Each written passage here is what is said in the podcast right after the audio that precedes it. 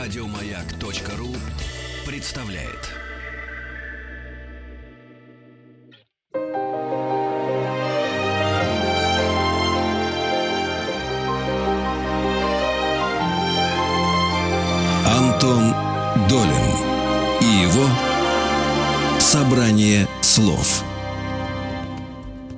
Здравствуйте, у микрофона Антон Долин. Э, Сегодня гость нашей студии, э, к которому мы специально приехали в Петербург, чтобы записать с ним разговор, артист Михаил Боярский. Михаил Здравствуйте.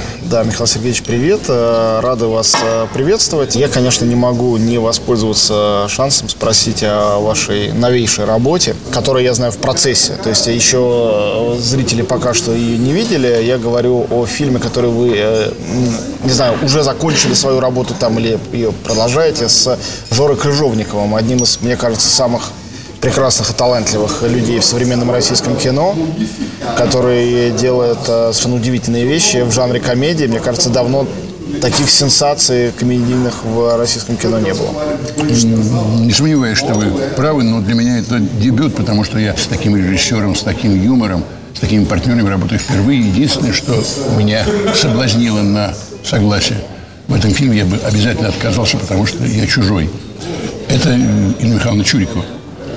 Я за нее спрячусь обязательно. Она будет играть главную роль в нашем дуэте. Я не рискнул бы работать один рядом с Нагиевым и другими актерами. То есть для меня все комедийные телепередачи чужие и непонятные. Ни Comedy Club, ни все эти КВНщики, ребята, которые могут быть смешными в течение двух-трех минут, но распределить себя на художественный фильм я еще никого не видел, что был на это способен. Они не спринтеры. Поэтому вся надежда на Крыжовникова. Я посмотрел, естественно, все, что возможно посмотреть, для того, чтобы хоть какое-то представление иметь о режиссере. Но только вот из этих соображений, потому что э, ну, когда-то нужно попробовать. Теперь я уже понимаю, что все, что я сделал в кино, это было для тех, кто жил еще в другом веке, а теперь попробовать что-то сделать для того, чтобы посмотрели совсем молодые, это довольно сложно. Уж лучше, пускай они смотрят новогодние приключения Маши и Вити, чем новые эксперименты, в которых я не хотел бы участвовать. Ну, тут нету м, лучше или хуже. Мне кажется, мы же за этих молодых выбрать не сможем. Они будут смотреть то, что они будут смотреть, но «Горько» они Нет. смотрели очень хорошо. Нет, они не будут смотреть то, что они хотят. Они будут смотреть то, что им впихнут. Сегодня Это безнадежный взгляд. Абсолютно, потому что сказать, выбор может быть только в библиотеке, если кто-нибудь туда зайдет. А кино нас получает только тем, что им выгодно.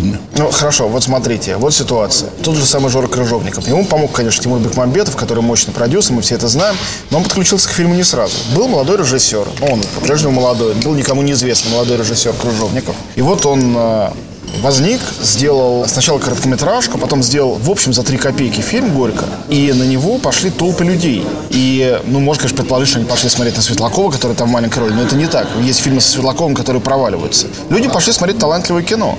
И кино обрело практически культовый статус. Его посмотрели по всей стране. Мне кажется, это скорее обнадеживающий прецедент, нет? Не сомневаюсь, это действительно так, но я сделал ошибку. Я пошел смотреть «Горько-2» в кинотеатр, и когда я услышал животный смех их подцентр дам, которые просто смеются, потому что им нравится попкорн, сосед и вообще процесс существования в, кинотеатре. И я убежал оттуда. И поэтому купил фильм, посмотрел его дома спокойно, смотрел на режиссуру, на актеров. Мне очень нравится, как он умеет объяснять, как существовать актером. Это меня очень подкупило. Он умеет работать с актерами, что практически невозможно в таком возрасте молодому режиссеру. И я так не умею, как они. Они раскованы, они свободны. Они документально существуют практически в довольно странных обстоятельствах, и это подкупает очень. Более того, когда я с ним познакомился, он оказался очень педантичным, строгим, работоспособным, семижильным мужиком. Это, это Это важное качество для режиссера, мне кажется. очень, Почти для очень. любого. Более того, я давно не видел, чтобы на площадке режиссер мог вспылить, а тут я видел такого разъяренного быка, когда какой-то цветок был не там поставлен, где нужно. Разнес полплощадки. Значит, что-то такое он задумал то, что если что-то против него, то ему как металлом по стеклу. Он перфекционист, это прекрасно. Я знаю, что его кумир это Ларс фон Триер, это тоже прекрасный э, знак, особенно для режиссера, который снимает вроде бы попсовое кино. Ну, я очень надеюсь на то, что я не испорчу своим появлением в фильме. Для меня загадка, почему он выбрал меня. Просто непонятно. Ну, вы хороший артист и культовая личность. А какие вам нужны еще Ну, вот объяснения? разве если что ему нужна какая-то узнаваемость, потому что я там играю какого-то полупьяного гаишника. Пьяный человек не моя коронная работа. Ну, может, это не ваша коронная работа, но послушайте, для актера это одна из, ну, таких задач, мне кажется, классических, сыграть пьяного, нет? Это, это очень сложно. Да, я меня совершенно не было сомневаюсь. опыта, я знаю артистов, которые очень здорово это делают. Когда я пытался что сделать, я и выпивал, думал, попытаться сыграть по Станиславскому, сказать, выпить, это еще хуже. Может, только очень талантливый человек, который Табаков, не знаю, многие, так сказать, Новиков и так далее, и так далее, там, Филиппов, Сергей. То Ну, Юрий Яковлев, есть э, классические Наверное, есть люди, примеры. которые умеют. И, Янковский очень здорово сыграл. Человек пишу. А так это обычно такой штамп да, довольно неприятный. И я, наверное, от него тоже не отделался, потому что опыта мало. Тем более, что в театре пьяных мне не приходилось. А что с пением? Заставляли вас петь? Да, ну, как сказать, заставляют. Я с Требовали. удовольствием это делаю, делаю с удовольствием. Вот, тем более, что это будет жанр комедийное караоке или лирическое караоке, что-то в этом роде. Поэтому там пришлось петь и песни Серебра, и Лепса, и Кармен, и песни, которые написаны были для меня в свое время. Что из этого получится, не знаю. Пока у меня общее впечатление не сложилось. Я вижу, что он меня не ругает. У меня это уже как бы... Ну, правда, он делает одну такую м, ошибку. Он после каждого кадра подходит и обнадеживает всех. Гениально, великолепно, потрясающе. То есть, ну, если бы он кому-нибудь конкретно говорил одному человеку, а он всех так Ну, это нарочно. Правильно, но это, конечно, окрыляет артистов. Он думает, что он действительно хорошо играет. Но меня-то тут не проведешь на Микине. Это просто воспитание такого режиссера, который хочет поддержать артиста. Слушай, меня поражает, а, какое количество уже за наш недолгий пока что разговор вы обронили разных реплик, явно я чувствую не кокетливых, э, изобличающих какую-то неуверенность в себе профессиональную. Ну, бесспорно, конечно же. Я думаю, что для многих это шок, это услышать от Ничего вас. подобного, ничего подобного. То есть я от вас я этого очень ждут? согласен с теми актерами, которые говорят, что они каждый раз начинают с нуля. Белого листа, я с ними согласен. Действительно, так каждый раз. Ну, на штамп далеко не уедешь. Каждый раз приходится... Некоторые очень далеко уезжают на штамп. Ну, если хороший штамп, вы знаете... Даже у- на плохих. у Ну, не в художественном смысле далеко, а такие просто- штампы, Это да. которых не доехать никому из нас сегодня. Вот, и я поэтому очень боялся, что я не попаду в компанию, где просто надо будет смеяться. Поначалу Нагиев так и делал. Говорит, «Ва, пришел тоже мне пенсионер. Ты хоть раз может быть раскованным, там, ну, текст ты хоть выучил, ну, подкалывал я хорошо. Ну, он так относится и к Чуриковой тоже, и ко всем. То есть он, он себе позволяет шутить, что на пользу. Но он человек очень одаренный, и если это ведет к какой-то раскованности, то это прекрасно. Вот если у него есть штампы, то они великолепны. Я имею в виду Нагиева, потому что то, что он делал на телевидении, на Петербургском, такое количество масок. У нас два петербуржца таких. Это Стоянов и Нагиев, которые бесконечно могут перевоплощаться. И когда он меня пригласил, я не смог соответствовать. Я пытался сделать какой-нибудь такой характер, что, ну, что по крайней мере, на уровне был. Ничего подобного. Не получается. Скажите, а ваша эта неуверенность э, в каких-то своих э, возможностях, силах, э, она связана сейчас вот с этим, ну, действительно для вас необычным проектом, или она вас вообще по жизни сопровождает? Нет, Если- полагаю, что и, и то, и другое. Во-первых, это проект для меня новый абсолютно. Я вступил на территорию, которая мне совершенно неизвестна. Ну, что вы имеете в виду? Территорию современной комедии? Во-первых, я сценарий ни, ни черта не понял, про что он. То есть, когда есть Там же вообще Островский в Робинзон. Крузо, я прочел и понимаю, о чем, зачем и куда, и кто будет сниматься, играть. Если я прочел «Крестного отца» или Анну Каренину, мне понятно, про что. А здесь хрен его знает. Полумат, полушутки, ничего всерьез, все пьют. Что-то.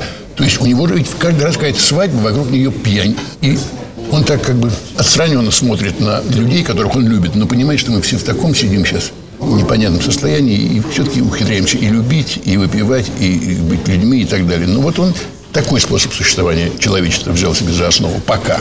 У Конан Дойля свой, у Чехова свой, у него свой, но у него почерк явный, и это приятно. Мне кажется, что он еще очень сильно, и в очень большой степени вдохновляется просто классическими образцами, потому что... Ну, в- это на основе Островского, эта часть. Вот именно, тут Островский, а в «Горько-2» Это он уже ставил это, поэтому еще больше мне обнадеживает то, что у него есть огромный опыт, и он понимает, что делать. В «Горько-2» у меня было четкое ощущение, что это смерть тарелки на Сухом Кобылино. Ну, похожий сюжет. Человек, имитирующий собственную смерть, чтобы уйти от э, уплаты долгов. Я так глубоко не смотрел, я «Смерть Тарелкина» спел целиком. Вот. И там непонятно, потому что все-таки театр, там возможность есть порепетировать, найти, спросить, что подсказал Равикович, или Сабруна Фрейних, или Владимиров, или Петренко Леша, или у кого-то еще помощь попросить.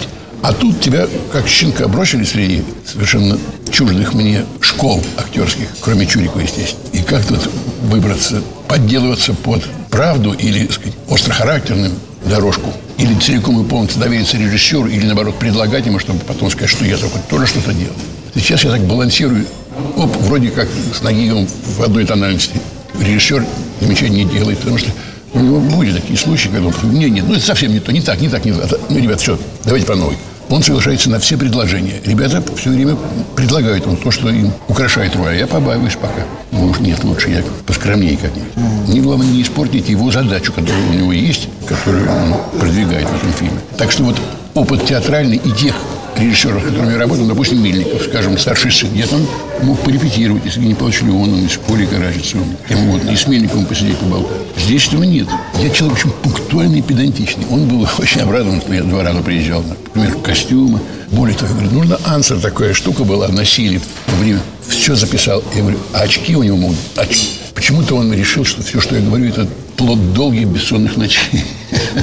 Ну, он сказал, что он, он из, из того времени. Я стал припоминать, что может быть. Для меня загадка выбора его песен. Потому что он их выстроил по своей внутренней логике и по логике сценария. Они не хиты. Ну, может быть, в этом как раз и есть какая-то Наверное, наверное, неочевидная наверное. драматургия. Более того, вот эта девочка из «Серебра», она же вроде не оканчивала театральной академии, но она смелее меня, раскованнее меня.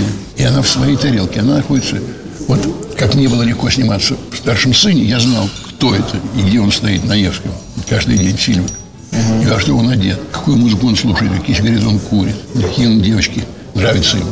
Так вот они себя чувствуют сегодня. А Леонов, наверное, на вас смотрел и думал, вот эти молодые наглые пришли, они все знают, а я-то со своим э, саксофоном, э, да, чувствую себя совершенно... Может быть, я не думаю, потому что Евгений Павлович всегда был хорошим. Нет, что он был хорошим, это бесспорно. Тут нет вообще Нет, никаких... он, он без комплексов. Я комплексую. Хорошо. Э, Я напомню, что мы разговариваем с Михаилом Боярским. Я сейчас сделаю маленький перерыв, и мы после этого вернемся через минутку в студию.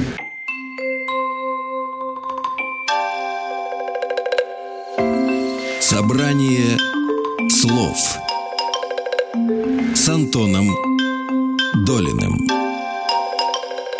И мы снова разговариваем с Михаилом Боярским. А, Ну, раз уж вы сами э, вспомнили старшего сына, это, я считаю, фильм очень тонкий. И мне кажется, что при всех э, ну, может быть, его не безупречностях режиссерских, Очень он вы- согласен выглядит этом э, местами старомодно.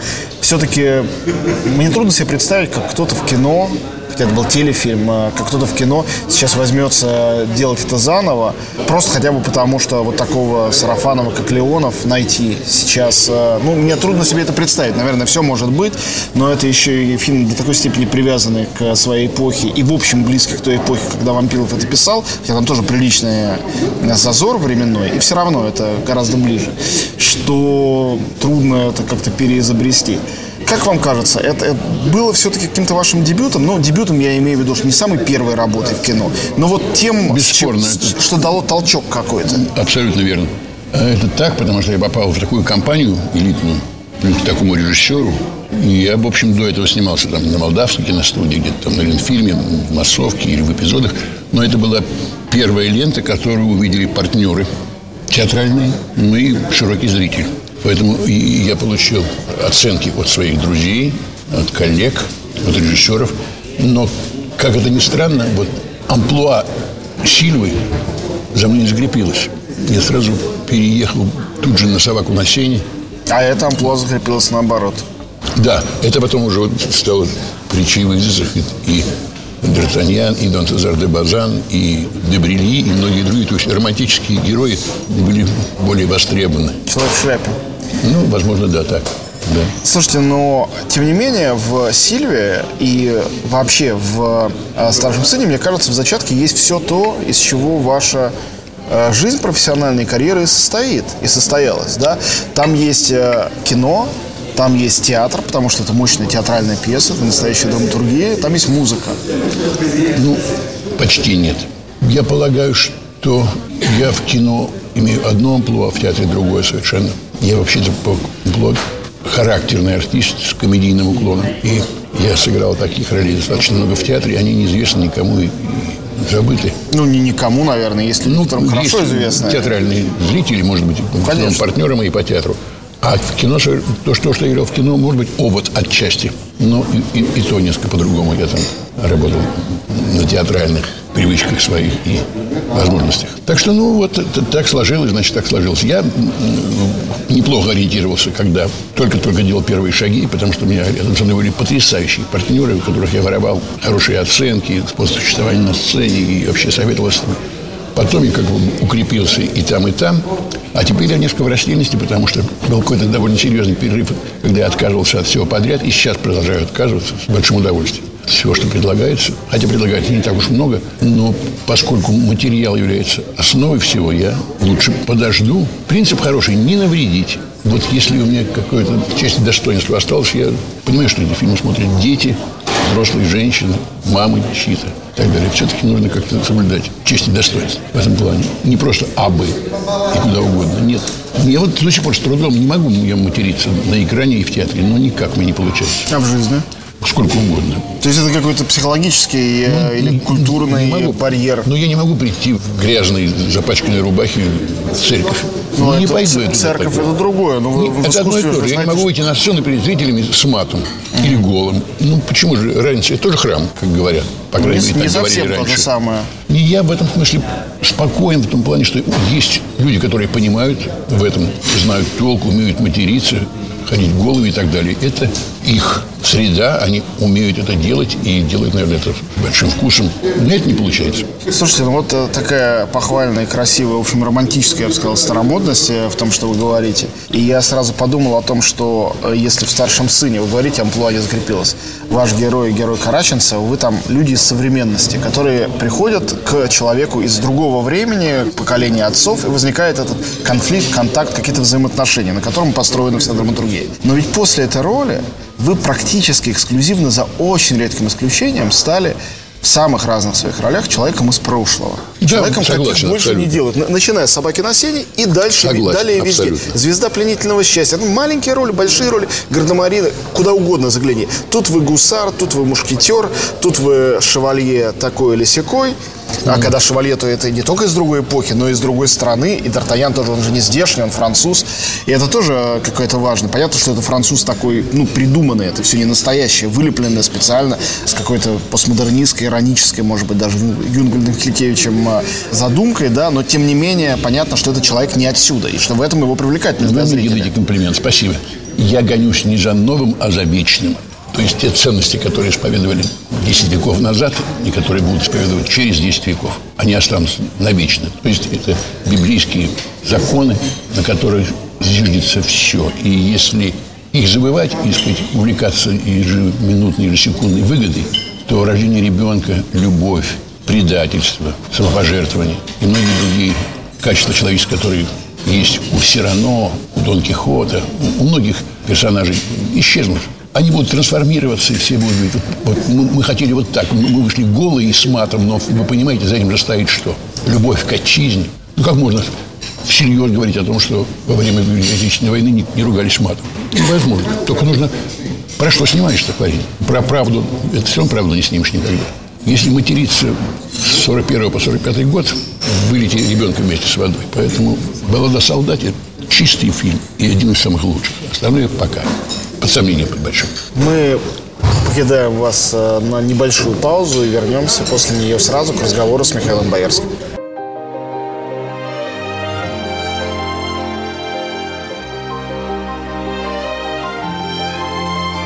Собрание слов с Антоном Долиным.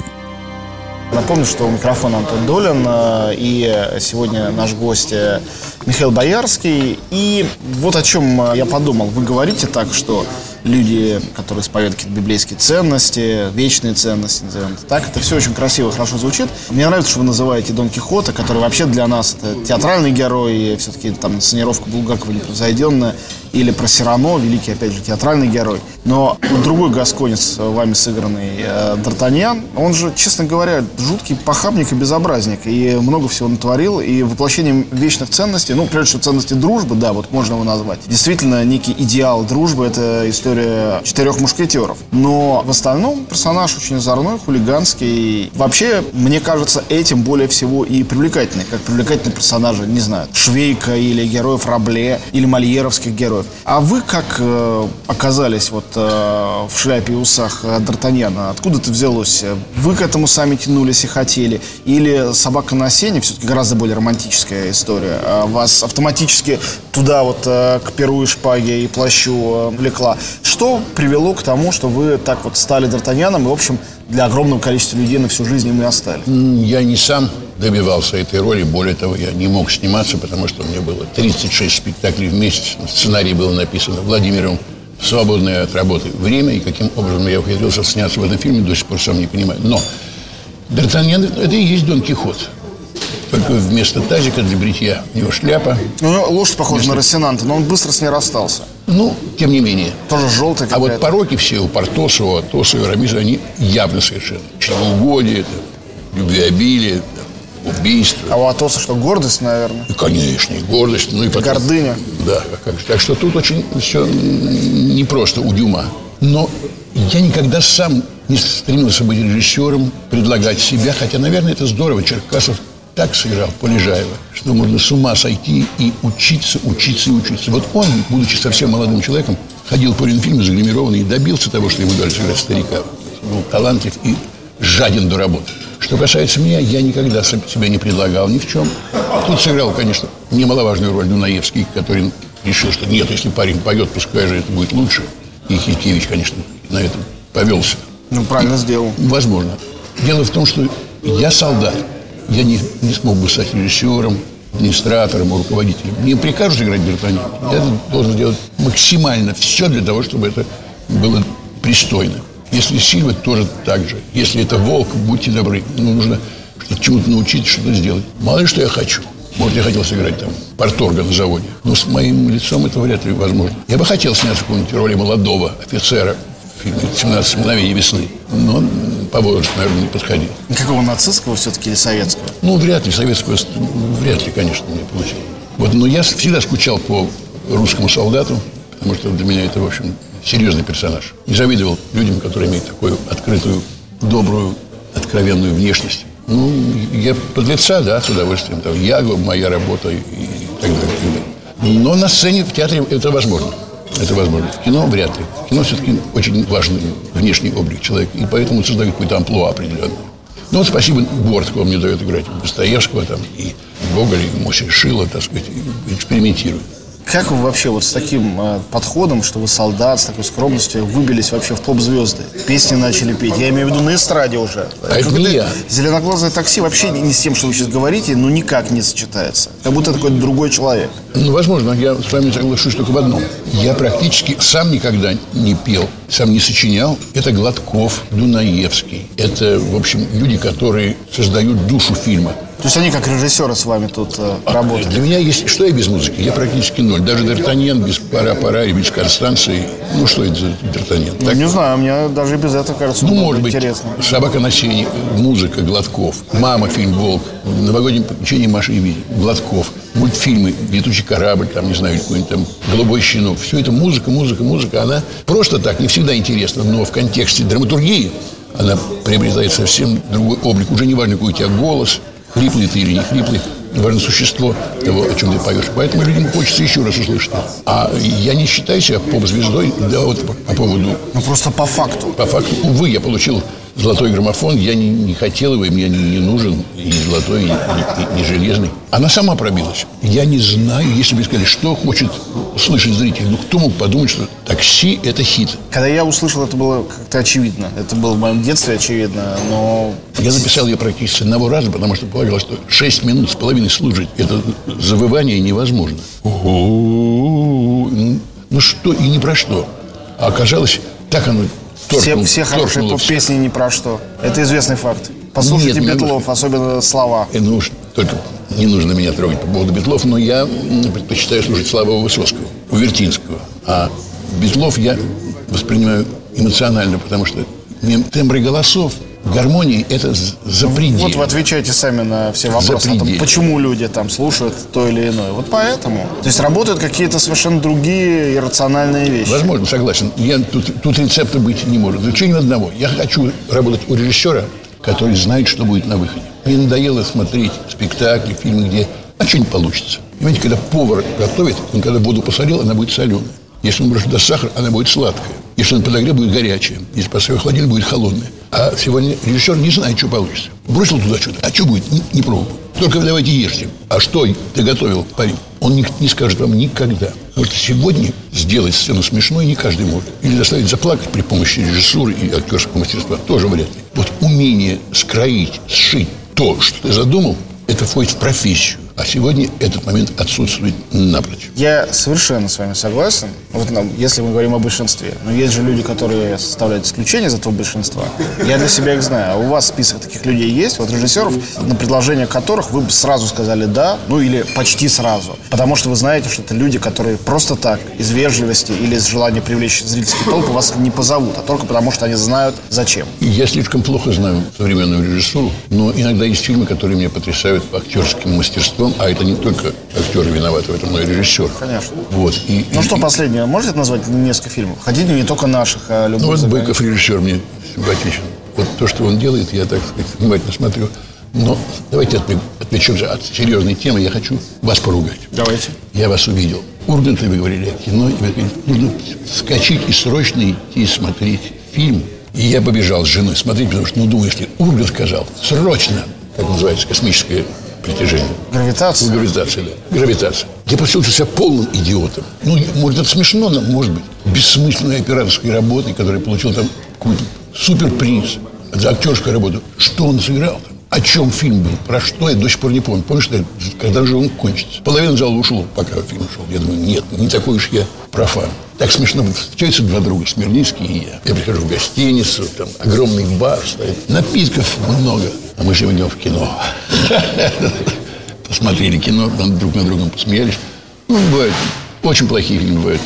Мы досидим до конца, но вот это желание приобщиться к высокой культуре у нас осталось. Вот Варя снимается много, а я пытаюсь как можно меньше это делать. Я молил Бога. В свое время я снимался одно- одновременно в четырех-пяти фильмах и играл огромное количество спектаклей. Господи, за что же мне и телевидение, и запись музыки, и мультфильм, и театр, и кино? Боже мой, освободи меня. Он сказал, Миш, хочешь, пожалуйста, вот тебе только театр. Поиграл, ушел из жизни Владимиров, Равикович, ушла из театра Алиса Бруно Фрейник, ушел Петренко Леша. Театр стал совсем другим. Я говорю, «Ну, неплохо бы сняться где-нибудь. Хочешь сниматься? Вот тебе фильм. Снялся, думаю, нет, уж лучше больше не буду. Этот фильм не для меня, скажем. Зал ожидания. Думаю, нет, ну, наверное, наверное, кому-то может понравиться, но это не тот фильм. И думал, там, Тихонов, Ульянов, все. Нет, не надо. Лучше не навредить. Вот, поэтому, так сказать, сейчас самое лучшее, что может быть.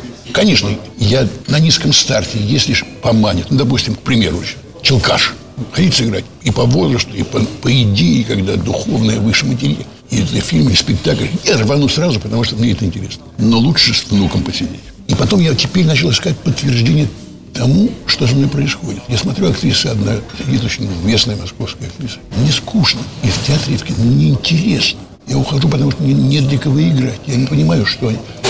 И тут, и артист народный. С, что, с ума сошли, чтобы в театр пойти? Да нет. Ну хорошо, отснялся и забыл. А сейчас это меня, грубо говорить, подпитывает, но дает основание серьезно задуматься. Слушайте, а как же это самое Додин, ваша дочь там играет во всех спектаклях? Вы ходите из патриотизма хотя бы? Из патриотизма хожу, конечно. Или только из патриотизма? Ну нет, почему? Я, Ну, почему? Вы так скептично ко всему. Да, да. Я, Потому и я- спрашиваю. Я, не могу сказать, что э, этот театр мой любимый театр.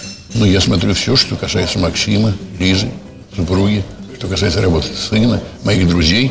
Ну, все-таки книги ближе.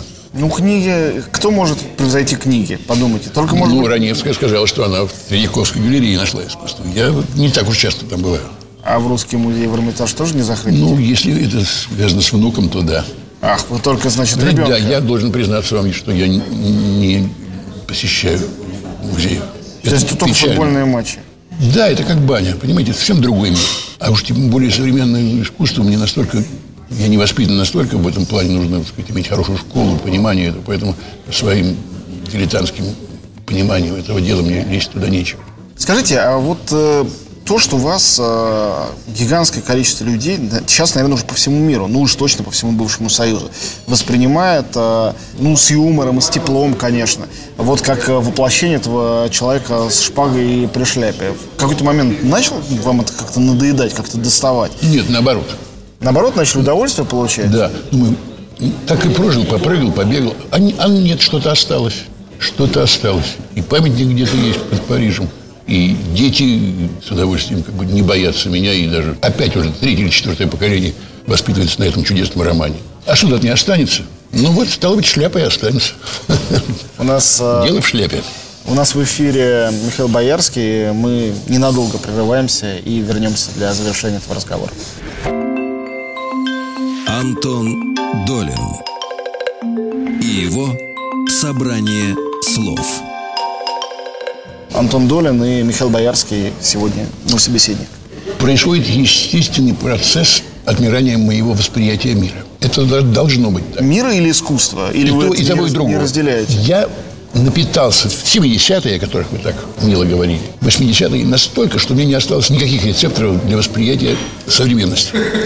Я очень хорошо ориентируюсь в прошлом, очень посредственно в настоящем и совершенно никак в будущем. За исключением тех великих истин, которые дают возможность жить человеку. Это дети, внуки, друзья, воспоминания хорошие, хорошее вино, поход на стадион, баня, застолье.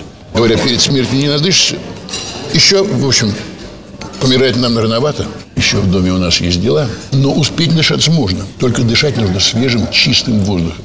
И не забираться туда, где каждый раз можно отравиться. И я сначала побаивался, нужно, наверное, я часто слышал фразу ну, я с молодежью, я преподаю, меня молодежь подпитывает, я современен, и поэтому вот я спортом занимаюсь, я себе пластические операции делаю, я с палками хожу. Ну, ну, на кой это черт что нужно? Это естественно, бывает только очень. И то, что попадают листья, это нормально. Просто есть пышная природа увяданий, симпатичная и красивая. Есть слякоть, дождь и бессмысленное прятание под синтетическими одеждами. Не нужно это. Вот естество лучше всего. И потом, кто бы мы ни говорили, самые мудрые люди, уходя из жизни, любите друг друга. Любовь самое главное. Ну, ничего не успеешь больше сделать. Даже вот Стругацкий ну, чтобы всем было хорошо. Ну, вот, вот что еще придумать? Так оно и есть. И бессмысленно говорить, Д'Артаньян или Теодора. Ну, какая вам разница? Если я вовремя зажег свечку, и вы прошли по мосткам и не упали, и мне спасибо, и вы дальше пошли. Оценивать, взвешивать, судить, что они сегодня делают, да какие они ужасные, то ли дело у нас. Это норма, нормально. Они такими же будут, когда они вырастят своих детей, внуков. Господи, как же у нас здорово было. Потому что философское отношение к жизни самое драгоценное. И самое главное, чтобы рядом были друзья. Потому что если душа запрятана только в твоем теле, она страдает. Нужно их делиться. Особенно с близкими, с родными. Это очень важно. Ну, с этой апологией дружбы я, я, в общем, чувствую, что Д'Артаньян он проник глубоко куда-то в ваш костный мозг и там поселился. Дай Бог, что уже. не только в меня. Дай Бог, потому что это смысл жизни во многом. Дружба. Когда ты живешь ради других, тогда ничего не страшно. Ни боль, ни смерть. А если вот что-то у меня заболело, надо будет к врачу. Да, конечно, побаливает, там, но это не, не так страшно, потому что, может, у кого-то болит сильнее. Вы перечисляли те вещи, которые сегодня вас как-то радуют и доставляют что-то, ну, действительно новое, или наоборот, помогают вспомнить то старое, которое важнее нового. И я удивился, не услышав в этом перечислении музыки. Не обязательно музыка, которую вы исполняете или поете, а музыка просто, которая существует. Я вернулся просто буквально вчера с концерта Бьорк в Берлине, специально туда на это ездил, э, и помню, что вас видел как-то раз на концерте Rolling Stones в Москве много уже лет назад. Я знаю, что для вас это важная очень часть жизни, знаю про вашу битломанию. Насколько это сейчас важная часть этой жизни, насколько много это занимает? Ну, просто даже физически времени у вас или слушание музыки, это тоже что-то больше из прошлого. Нет, пожалуй, скажем так, приоритеты не изменились. Я люблю Битлз, Высоцкого, классику, Рахманиных. Сейчас это как бы повторение всего. Я слушаю музыку вместе с внуком. Постоянно ставлю Моцарта, Баха, Шопена, Рахманина опять же. Он приобщается к этому. Это не значит, что не слушает современную музыку. Слушает, но в основном пока с детским уклоном. Я не буду ему ставить там волосы, там, не знаю, Роллинг Стоунс. Нет, он успеет это сделать. Потому что какое количество игрушек музыкальных у него. Ткнешь там такая дребедень. Но есть и хороший Гладков, там есть сказать, Шаинский и прочее. Вот это я с ним прохожу. Ну, конечно же, классика. Чем ну, слово мудрее, это не ко мне относится. Чем старше становишься, тем больше понимаешь классику. Она в тебя просто входит органически. Ты думаешь, господи, как же я легкомысленно все относился. Пап, пап, пап, пап, пап, пап. Ну, хорошая песня, хорошая. Но вот она и брап, пап такая шляет, брап, брап. Ну, а когда послушаешь Чайковского, все, хана. Это как взять ни с того ни с сего прочесть Евгения Онегина. Это убивает сразу. Думаешь, боже мой, какие люди могли жить на этой земле. А я что-то такие там книжонки, какие-то газетенки, журнальчики. Только нужно прикоснуться, и уже не оторваться. Как к Рахманину, как к Чайковскому, все. Но, но это очень нужно особое время уделять для этого. Но нужно непременно. Вообще, как вы сами понимаете, что музыка – это единственный способ общения с Богом. Другого человечеством не придумано. И поэзия. Я тут дилетант большой в поэзии. Ну, про Пушкина же говорите, значит, не такой же дилетант. Ну, про Пушкина мало кто не говорит. Нет, я не одарен пониманием поэзии в той степени, в какой я хотел, как же знанием языков. Я так знаю кое-что на немецком и на английском, но чтобы знать, вот этого у меня нету. Я ничего в жизни не умею до конца. Вот у меня нет такого, как, ну, правда, я не один такой. Сократ также говорит. Я знаю, что я ничего не знаю, но я к этому пришел эмпирическим путем. Я действительно ничего не знаю. Даже если мне скажут, вот ты смог преподавать? Нет. Я не знаю настолько хорошо профессию, чтобы мог что-то передать. У меня нет наглости. Вот если бы я был понаглее, да, конечно, могу. Да и фильм снять. Медведи на велосипеде ездят в цирке. Снять в кино любой может. На телефон такая техника появилась. Но это другая профессия. Я не имею права преподавать, поскольку я эту профессию не знаю. Тем более быть режиссером. Спасибо огромное. Мы разговаривали сегодня с Михаилом Боярским, э, артистом, певцом, человеком театра и кино. Спасибо большое, Михаил Сергеевич, за эту встречу. Спасибо вам. И надеемся, что не в последний раз. Не вожак. Вот беда. Надо... Я каждый раз думаю, вот приду и поговорю по душам, что-то такое скажу, разумное, доброе, вечное. А получается все только и первый блин, и второй, и третий, и все комом. Никак. Может, это и хорошо. Я не очень люблю уверенных людей.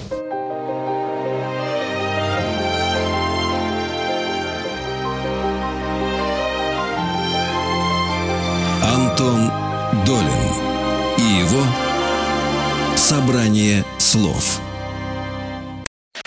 Еще больше подкастов на радиомаяк.ру